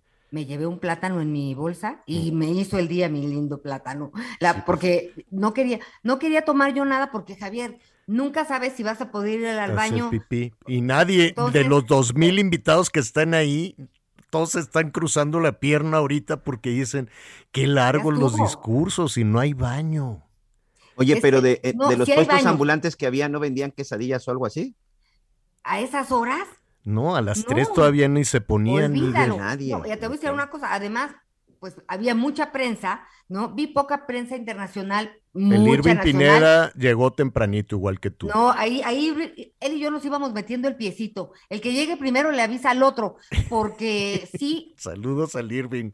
Ajá. Ay, no, buenísimo, buenísimo, buenísimo. Eh, pero, sí, a ver, yo hice 50 minutos, salí de Santa Fe, pero Javier, Miguel, no había nadie. Era como tu calle, no había nadie. Este, pero es, es el tema de el, el AIFA es realmente la conectividad de entrada, pues en tierra, ¿no? Tienen que apurarse, pues tanto el Estado de México como la jefa de gobierno para terminar de lo todo lo que están hablando y también la Secretaría de, ¿Cuánto hiciste tú? ¿Cuánto hiciste. 3 de la mañana sin eras tú solita en el camino? Yo solita, cin- 50 minutos. 50. Imagínate en hora ahorita. Así No. ahorita que son las 12:22. De regreso, hora y media. En puente. Y, y en puente sin tráfico. Sí. Eh, el tema es que necesita crecer la conectividad de tierra para que haya un intercambio real y, fun- y práctico, Javier. Y además hay, un, hay, una discusión que hoy ya no se pudo abordar porque se tocaron pues demasiados aspectos del aeropuerto, pero hay quien dice que no van a poder convivir el Benito Juárez con el AIFA y entonces sí, ya, está- ya ba- bailamos las calmadas. Sí, es lo que Tienen es- que convivir porque sí. fue creado el AIFA para este, este circuito de aeropuertos Toluca. Eh, No, pero el Toluca Juárez. ya también lo dejaron ahí tirado de la mano de Dios. Ya empezaron a hablar del de Puebla Ya- y del de Morelos también. Por eso, pues sí, por- para, para que alcance. en un por plazo, en cierto, una yo, hay, que, hay que investigar, Miguelón. Cambiaron de nueva cuenta el, el, ¿cómo se llama? El, pues no es el tráfico aéreo, ¿cómo se llama el plan para que suban y bajen los aviones? Sí, las rutas aéreas, los Las planes de rutas vuelo. aéreas. Sí, el CENEAM es el responsable Lo- de los trabajar. cambió porque Sí. eh, el fin de semana que estuve trabajando en el huertito, un solazo con mi sombrerito de palma y nomás volteaba yo por arriba y dije, y ahora ese avión viene chueco. Dije, este, ya hazte de cuenta que siempre los ves, los ves este, cu- cuando se van aproximando a la Ciudad de México, ahora sí que los ves de frente y la panza de los aviones, hazte de cuenta que me pasa por el sombrerito, así, un, un ruidajo, es un escandalazo, los pájaros, se- bueno, ¿para qué quieres? Y de pronto dije, no he visto la panza de los aviones, está muy callado todo, salvo un vecino que se puso una borrachera espantosa, que hizo un escandalazo, no se oían los aviones. Y de pronto, ¡fum! ¡fum! venían eh, del, del, en, hazte cuenta en sentido contrario, ¿no? Ya no les veía la panza, ya les veía la cola del avión, así te pasan, ya viene, vienen por atrás y dije, ¿cómo? No, esa no es la ruta.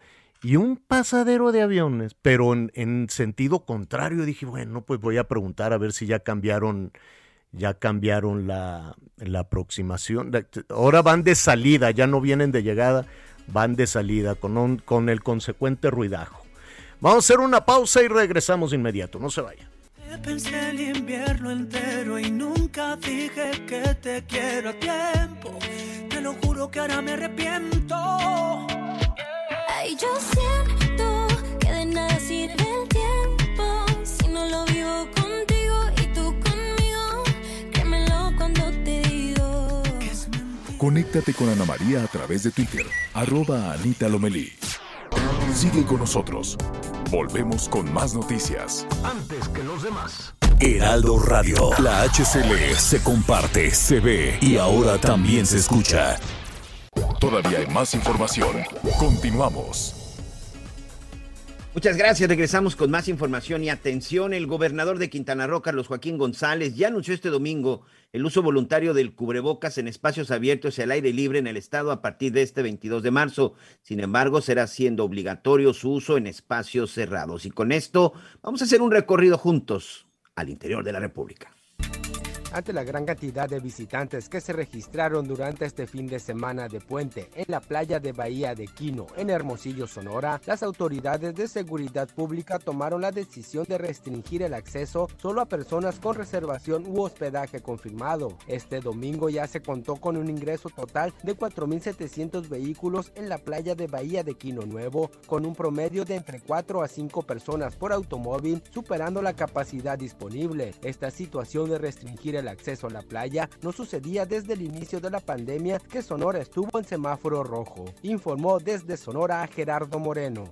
El gobernador de Oaxaca, Alejandro Murat Hinojosa, anunció que realizará una gira por todo el país para consolidar el ideario del benemérito de las Américas, Benito Juárez García, para mantenernos vivos con la práctica en nuestra vida pública y privada. Los enemigos de Juárez son, que quede claro, los enemigos de México, sentenció el mandatario estatal, señaló que el benemérito de las Américas es el ejemplo más elocuente de que el pueblo necesita líderes para construir la historia a partir de la acción colectiva. Informó desde Oaxaca Karina García.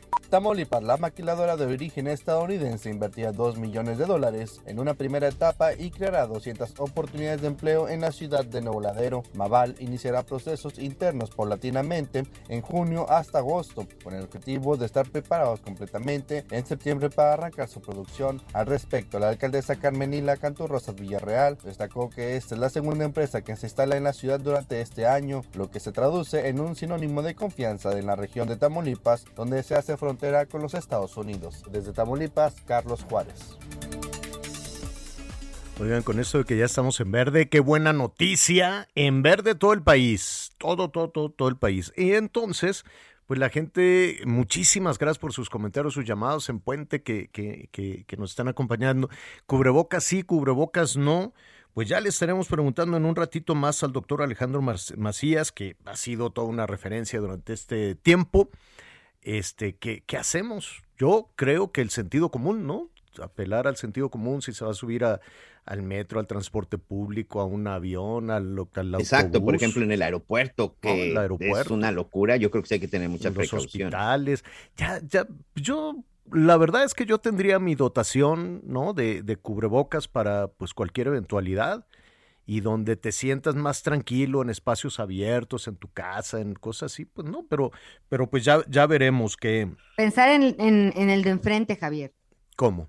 Ah, sí, Sí. claro, claro. A lo mejor yo estoy cómoda sin cubrebocas y ya digo, ya no aguanto y la vida sigue y, y bye, pero no sé si en un momento dado pueda ser portadora y la persona que tengo enfrente, pues la, contagio. Aunque fíjate que eh, eh, fuimos a una cobertura a los Estados Unidos donde ahí se, se quisieron adelantar a quitarse el cubrebocas. Entonces te subes eh, a un, por ejemplo, un elevador y tú eres el único con cubrebocas, por decir algo, y te voltean a ver feo, así de, ¿por qué traes cubrebocas? ¿Estás enfermo o qué te pasa? Es decir, el cubrebocas se convirtió en un símbolo, ¿no? Entonces dicen, ya me lo quito y ya, que es como, como una suerte de negación, ah, ya no está pasando nada, ya me voy a quitar el cubrebocas, es como, ya se acabó, ¿no? Fiu, se acabó. Entonces sí, también hay, hay, en algunos lugares, en México todavía no, sí hay un, es- una- un, estigma, un, rechazo a, en, a quienes quieren seguir usando el, cubrebocas.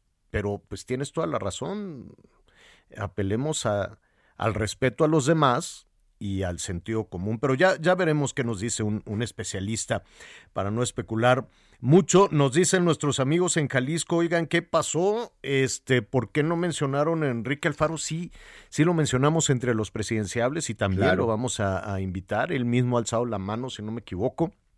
Entonces, pues sí, con mucho gusto eh, invitaremos a Enrique Alfaro, que dentro de Movimiento Ciudadano, junto con Samuel García, también gobernador de Nuevo León, y, y pues una nueva generación de políticos, Luis Colosio, todos en Movimiento Ciudadano, que la verdad es que Movimiento Ciudadano, salvo el resbalón de Quintana Roo, pues eh, va- ahí va, pian pianito, ¿eh? ahí va Movimiento Ciudadano eh, ocupando un espacio importante también en el juego de la, de la política nacional. Y ya nos contarás qué pasó luego con, con Movimiento Ciudadano por allá en el sureste.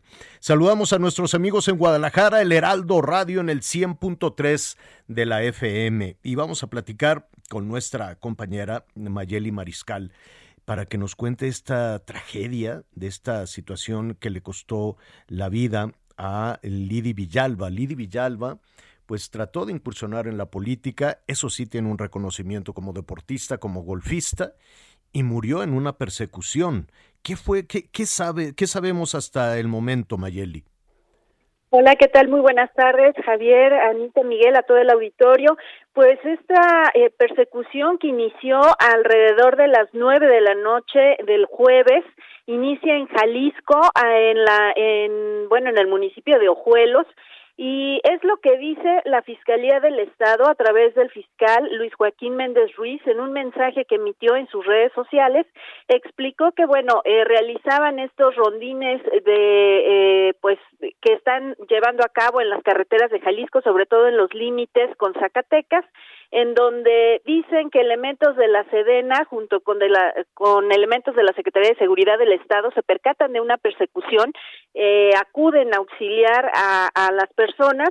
Esta persecución concluye en Zacatecas, eh, justamente en el municipio de Los Pinos y es ahí donde pues eh, hay una versión en donde dicen que el chofer eh, pues intercambió eh, pues disparos con quienes los perseguían y es ahí en donde se da pues el deceso de esta empresaria de esta deportista originaria de San Luis Potosí quien por cierto ella participó en un torneo de golf aquí en Guadalajara. Ella ya iba de regreso hacia San Luis Potosí y es pues donde ocurren estos hechos en Zacatecas la Fiscalía también, eh, pues ya se deslindó. La investigación en estos momentos la tiene la Fiscalía General de la República y por parte de Jalisco y de Zacatecas, pues dicen que están en total eh, disposición de colaborar con las autoridades federales. No se ha esclarecido puntualmente qué fue lo que sucedió.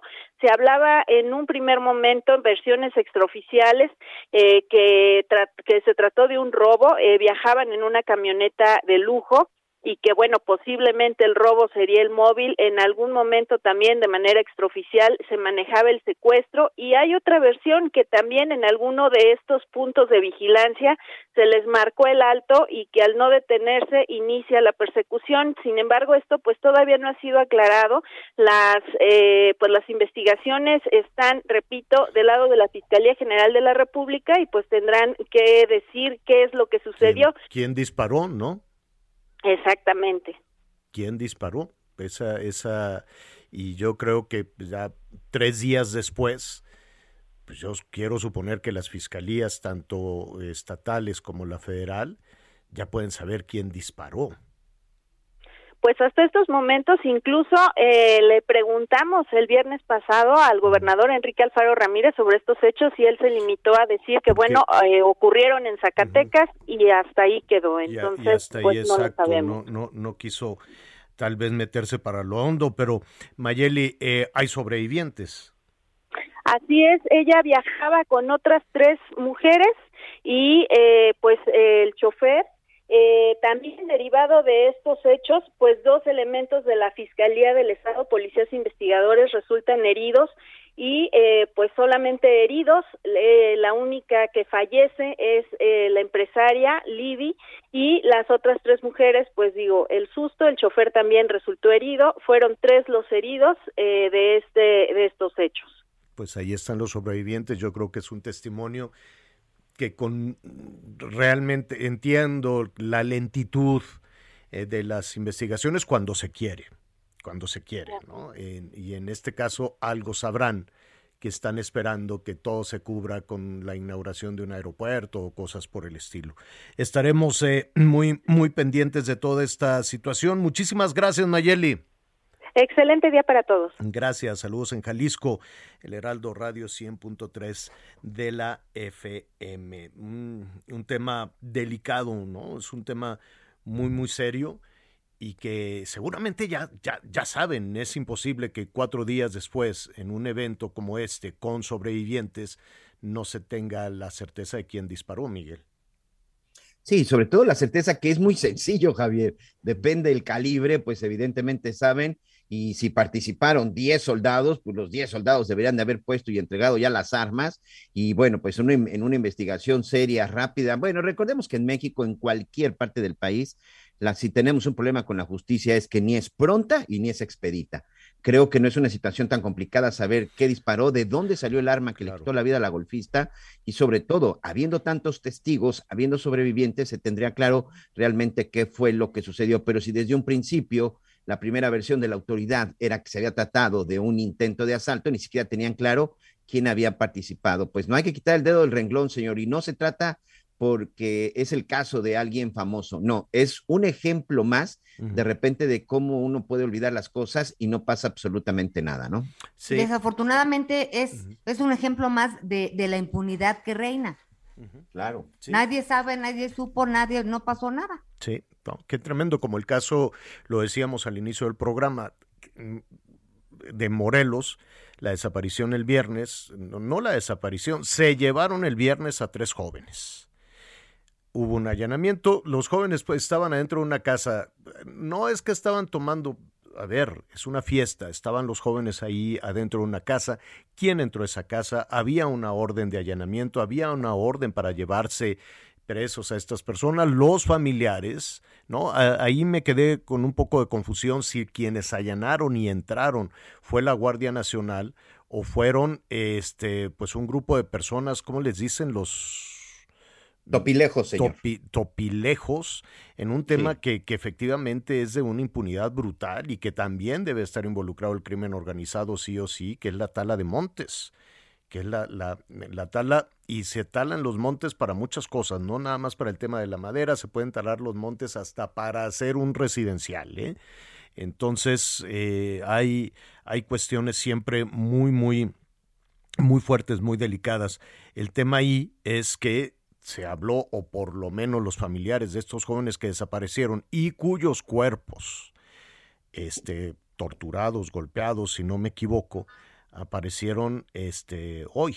Uno de los jóvenes sobrevivió, no sé si ya fue localizado. Sí, señor, está en el hospital. Está, en el hospital. está en el hospital en espera de su recuperación y en espera de que pueda rendir su declaración. Y ellos ya podrán, ellos este, darán el testimonio de qué fue lo que sucedió. Lo preocupante es que las primeras versiones hablaban de la Guardia Nacional, Miguel. Así es, parte de las, eh, de las declaraciones que escuchábamos en un principio, eh, por lo menos el familiar de uno de estos jóvenes que fueron levantados, desaparecidos y que lamentablemente pierde la vida, dicen que de acuerdo con los testigos fueron gente de la zona de San Miguel Topilejo en Tlalpan. Hay que señalar, todo esto ocurrió eh, en este problema en la Ciudad de México y límites con Morelos, y que iban acompañados de, la, de, una unidad de la Guardia Nacional. Incluso durante la marcha, durante la protesta, durante el bloqueo en la autopista México-Cuernavaca, inició en donde se encuentran las instalaciones de la Guardia Nacional, ya en la zona del estado de Morelos. Y de ahí, bueno, posteriormente se trasladaron a la zona de Huitzilac. ¿Por qué?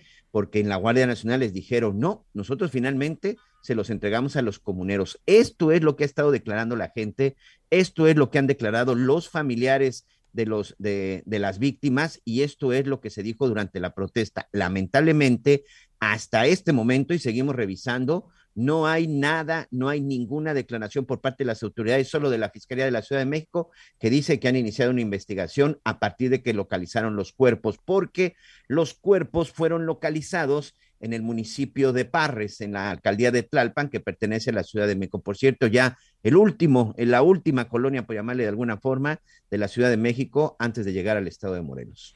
Bueno, pues estaremos ahí pendientes de, de todo este tema. Una buena una buena, bueno, sí, estamos iniciando eh, la semana con esa buena noticia de que estamos en verde.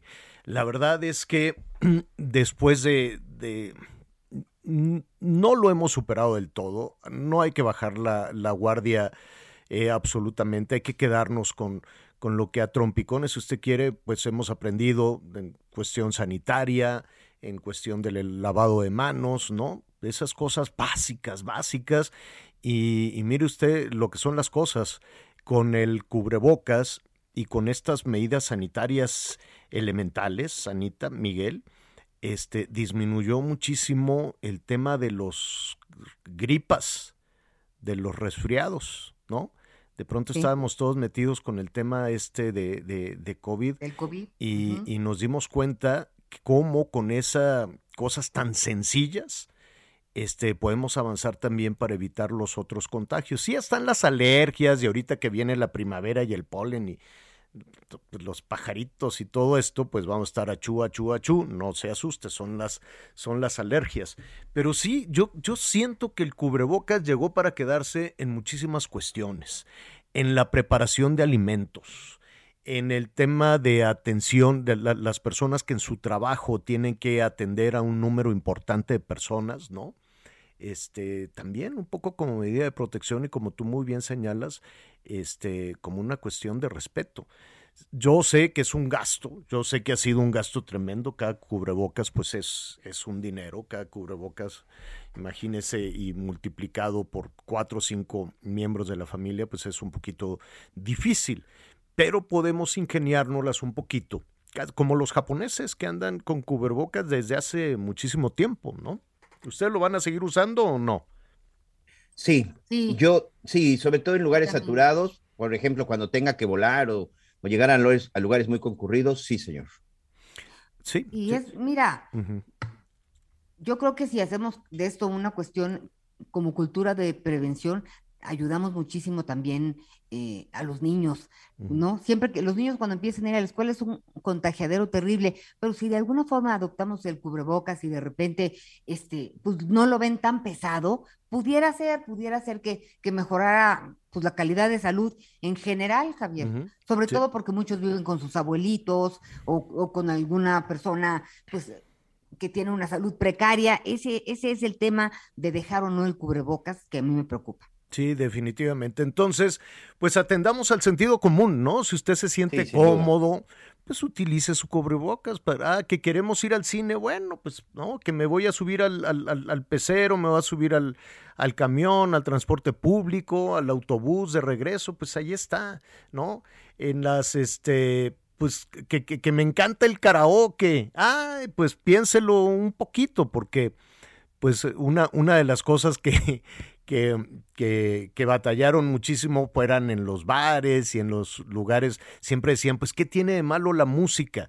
El, el asunto es que de pronto pues, la gente tenía que alzar la voz o, o cantar y entonces es una escupidera cada vez que está, si usted cada vez póngase enfrente del mariachi y va a acabar rociado de saliva porque cada cantante, pues la saliva llega a no sé cuántos metros, ¿no? Nada más que canta mariachi con cubrebocas, pues se ve raro. Ahorita que comentas eso, por ejemplo, hay, con todo este asunto del cubrebocas, evidentemente uno empieza a observar ciertas cosas y empieza a exigir ciertas cosas. La gente, por ejemplo, que prepara comida o la gente que trabaja en un restaurante, creo que esta medida sí debería de quedarse en ese lugar, sobre todo la gente que tiene contactos con tus alimentos. Yo sé que hay muchos lugares y seguramente muchos ahorita han de ver este, lanzado un insulto, un recordatorio a mi persona, porque han de decir, pues ponte un cubrebocas y métete a una cocina. Pero creo que, por ejemplo, desde ahí sí deberíamos empezar. Ahora con todas estas modalidades que salieron, pues a lo mejor no tanto un cubrebocas, pero sí una protección, una especie de careta, porque eso, fíjate que a mí en lo personal sí me gustó y me pareció bastante sano y, bastante pulcro, bastante limpio. Que la persona que te atiende, tanto como mesero como que prepara tus alimentos, sí deberían de llevar algo, porque ya observamos con todos estos estudios que nos presentaron algunos de los especialistas, la cantidad de saliva que uno este, expulsa en el momento que está hablando, ¿no, Javier? Sí, la buena noticia le decía es que estamos en verde, todo el país está en verde, eso es muy alentador, qué bueno. Las, los números que nos dicen, disminuyó 97% la ocupación hospitalaria por COVID, ¿no? 97% la ocupación hospitalaria por, por COVID. Em, eh, los, todos los estados del país están en verde. Aquí realmente estoy, estaba titubeando un poco. Acá está. Estados sin uso obligatorio de cubrebocas en espacios abiertos, los que ya no te obligan a tener. Nayarit, Coahuila, Nuevo León, eh, ¿quién más? Quintana Roo, ¿verdad? Se sumó Quintana Roo eh, a partir de mañana, señor. Bueno, aquí hay una confusión respecto al Estado de México, a la Ciudad de México. Dice, se indica que el uso de cubrebocas se mantiene hasta nuevo aviso, pero eh, un funcionario de, del gobierno de la Ciudad de México nos comentó, Anita y a su servidor, que la Ciudad de México nunca lo impuso obligatoriamente. Le dije, ¿cómo? ¿Y entonces? Este dice, no, el gobierno de la Ciudad de México nunca dijo que era obligatorio usarlo. Las empresas, los espacios, ¿no? Los restaurantes, pero me generó, digo, no le quise yo alegar a nuestro amigo, pero este, pues me dijo la Ciudad de México nunca lo impuso obligatoriamente y en este momento la Ciudad de México junto con otros estados del país dice que están que se mantendrán atentos hasta nuevo aviso. Pero independientemente de si es obligatorio o no es obligatorio, no se espere a que un asunto sea obligatorio. Usted decídalo, hable con su familia. Hay que irnos relajando de a poquito por todos los daños, incluso emocionales, que, que, la pandemia nos ha dejado, ¿no? Ha dejado una cuota altísima, sobre todo por el medio millón de personas muertas medio millón de personas muertas que alguien en algún momento, tal vez el doctor López Gatel, tenga que dar una explicación mucho más seria de todo esto y no cantinflear y no darle la vuelta y no andar este, por, por las ramas. Es medio millón de personas muertas. Muchísimo el, el, el costo y la pérdida en la educación, dos años de educación perdida. Aunque digan no, que sí, que a distancia, la verdad es que las decisiones que en su momento tomó el hoy embajador Esteban Moctezuma y que después tomó Delfina, pues fueron, van a tener un impacto tremendo por todo, por la curva de aprendizaje, por el conocimiento, por la socialización perdida. Dos años para un niño, dos años para un adolescente sin estar con los suyos, sin aprender con sus pares, con las niñas, con los niños, todos los misterios que la vida representa para un niño y para un adolescente, también es una pérdida durísima el no socializar, el recuperarse, el aprender. Seguramente lo van a, seguramente lo vamos a recuperar, lo vamos a hacer, pero sí es un daño en la educación durísimo. Después de los fallecimientos creo que el daño que se hizo en la educación de las niñas y los niños es más, a estas alturas, con todo el, país en verde, todavía hay instituciones educativas, todavía hay facultades que no abren de, de manera presencial las escuelas. Es absolutamente absurdo que los estudiantes, las niñas, los profesores, todos recuperaron su vida cotidiana, su vida normal, y sigue todavía sin abrir muchísimas facultades y muchísimas escuelas públicas y privadas, y aparte la educación pública con un daño severo las instalaciones destrozadas, se acabó también con las escuelas de tiempo completo, en fin, después del durísimo y penoso fallecimiento de medio millón de personas, el daño para la educación, el daño para la salud por el desabasto de medicinas y el golpe que se le dio a toda la infraestructura de salud pública son tres cosas de las que con mucha dificultad nos vamos a, recuperar. Pero no, no, no queremos quedarnos, ¿no?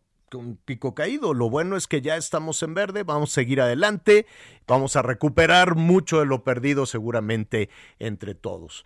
Pues ya nos vamos, Anita, este, ¿vas a comer ahí en el aeropuerto? ¿Ya regresas? ¿Cómo va a estar? No, ya, ya vamos para afuera, porque digo, si entrar fue difícil, salir también, porque es mucha gente y además, ya sabes, a, los militares, ¿no?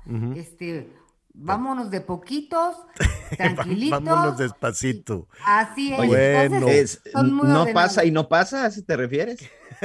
¿Cómo que no pasa? ¿Qué te pasa? ustedes dos amanecieron como chilito, ustedes dos. ¿sabes, qué, ¿Sabes qué, Miguel? Voy a eh. ir a comer a tu casa. Ahorita voy a ver aquí donde están los taxis aéreos. y voy a caer ahí.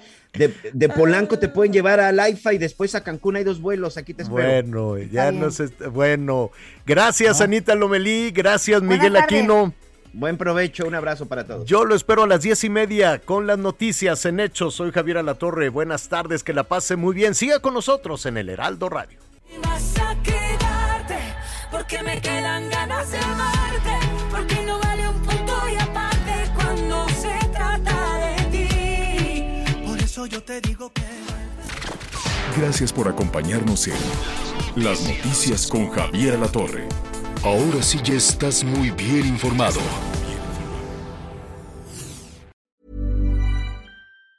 Want truly hydrated skin? Midosia's Body Care Breakthrough Hyaluronic Body Serum. It's clinically proven to increase hydration by 161%. It's lightweight, fast absorbing, and delivers 24 hours of hydration for silky smooth skin without any sticky afterfeel. Treat your skin to clean vegan skincare from Osea. Get 10% off your first order with code SUMMER at OseaMalibu.com. That's O S E A Malibu.com code SUMMER.